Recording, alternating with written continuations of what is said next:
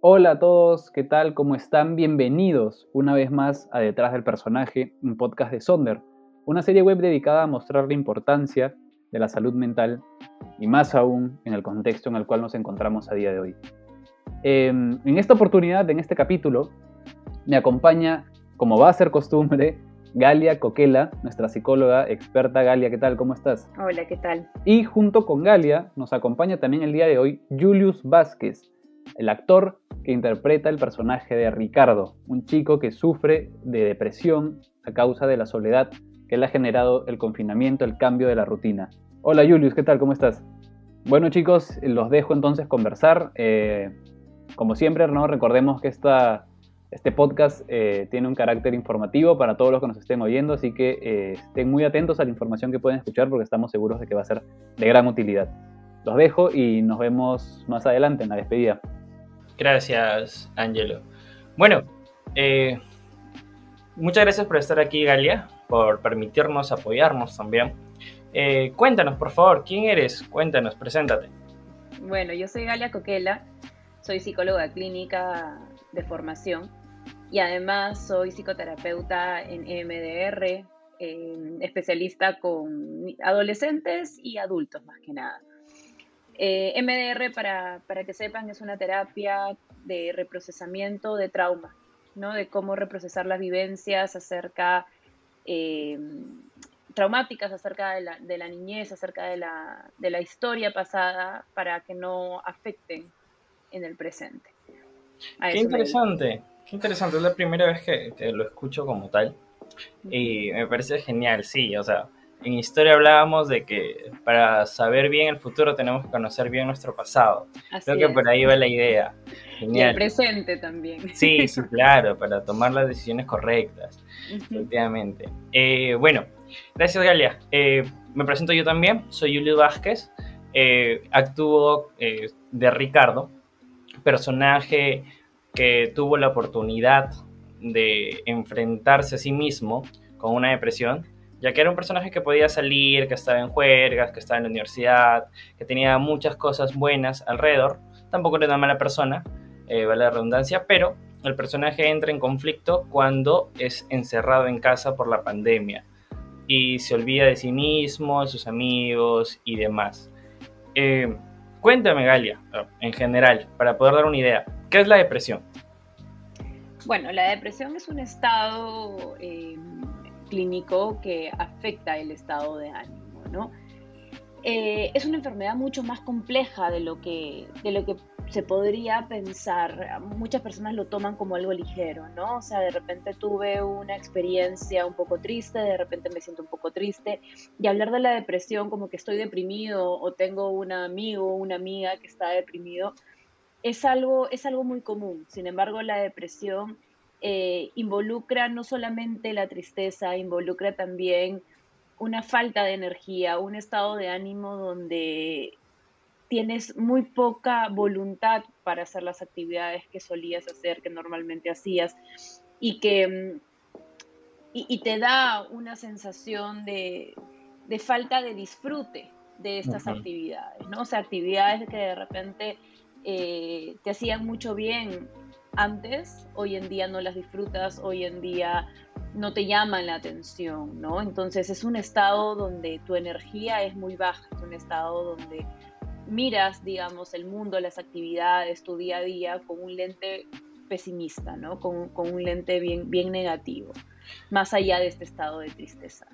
E, esa idea me gustó bastante, la que comentaste. La depresión necesariamente no es estar triste o no es estar deprimido. Engloba más de lo que simplemente la palabra le, la pueda definir.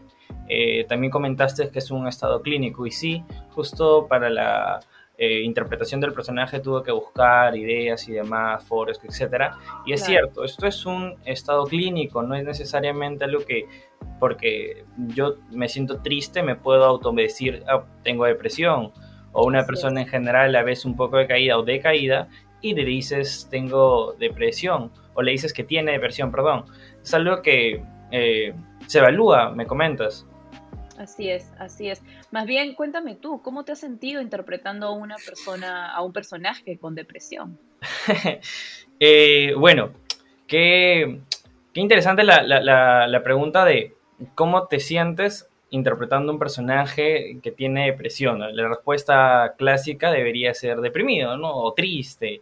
Eh, pero en realidad, por ejemplo, eh, lo que me ha costado es entender cómo funciona la depresión, más que eh, personificarla, sino entender cómo funciona para poder, una vez entendía ya cómo, cómo el personaje realmente estaba desmotivado, sin ganas de esto, sin ganas de lo otro, mostrando una sonrisa que no es la suya, sino más bien es partidaria para que lo vean y no lo molesten más. Porque incluso eso, el personaje eh, en depresión no quería que se le acerquen, no quería tampoco eh, recibir ayuda en general.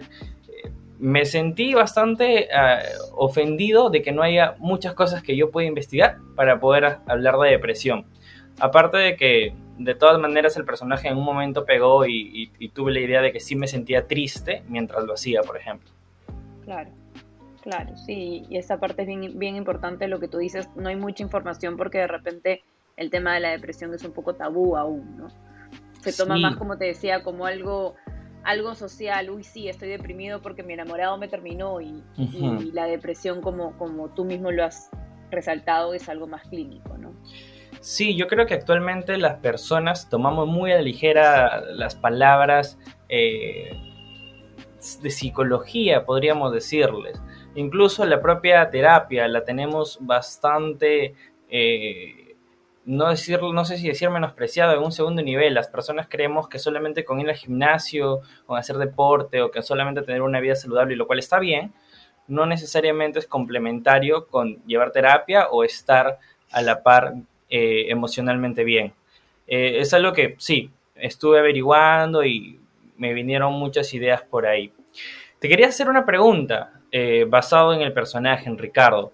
Este chico tiene depresión a base de estar encerrado, a, base de que le quitan todas las los libertinajes que él tiene y, lo, y se encierra por la pandemia. ¿Por qué el encierro genera depresión? porque definitivamente no es un estado al cual estamos acostumbrados, ¿no? La pandemia desde el 2020 ha generado una situación totalmente nueva, totalmente ajena a nuestra realidad, a nuestra eh, forma de vida, a, nuestra costumbre.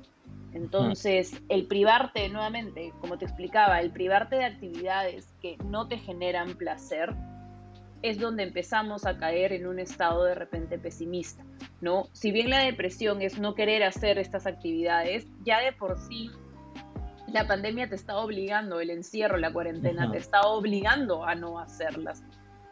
Entonces, definitivamente el estar encerrado en cuatro paredes, el dejar la vida a la que tú estabas acostumbrado, que te hacía bien, que te generaba bienestar, te puede llevar a un estado depresivo si es que no se maneja bien, si es que no se encuentran estas actividades que generan el bienestar, reemplazadas por las que estábamos acostumbrados antes. Claro, claro, tienes razón, Galia. Y de hecho a eso sumándole el estar en una casa quizás con conflictos o en una casa donde no tengamos a nuestros padres presentes o familia o vivamos solos, supongo que son eh, cosas que sí, efectivamente generan depresión. Bastante interesante lo que me comentas.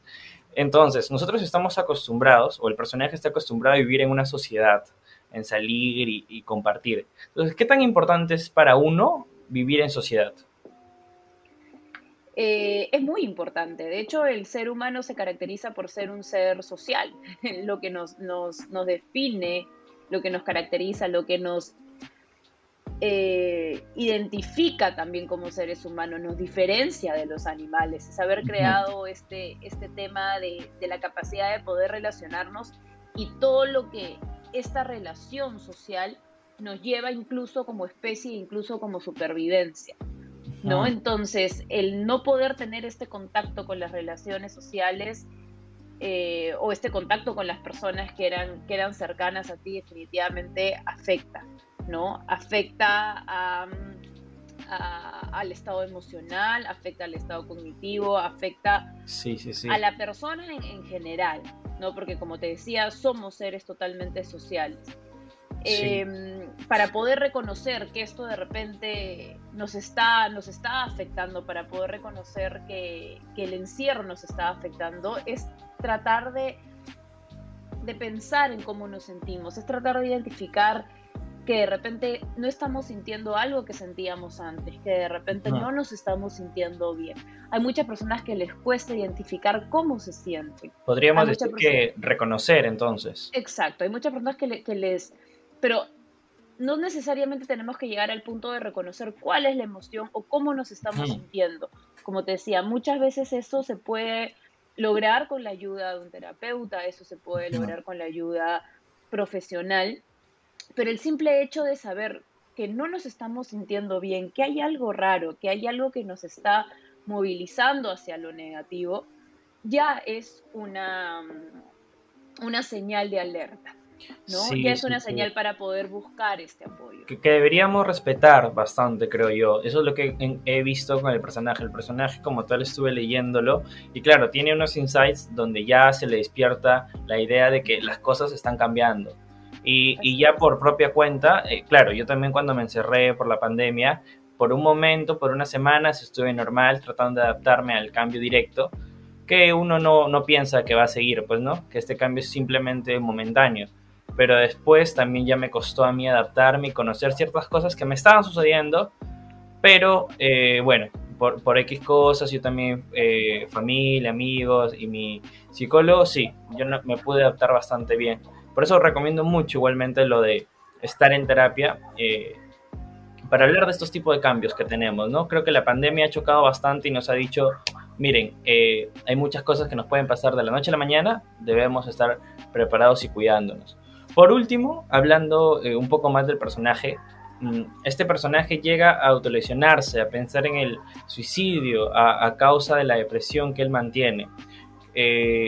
¿Qué hacer para calmar estos impulsos eh, de autolesiones, por ejemplo, eh, que ya tiene el personaje? Eh, mira, lo mejor es, como te digo, reconocer y cuando hay estos impulsos pedir ayuda.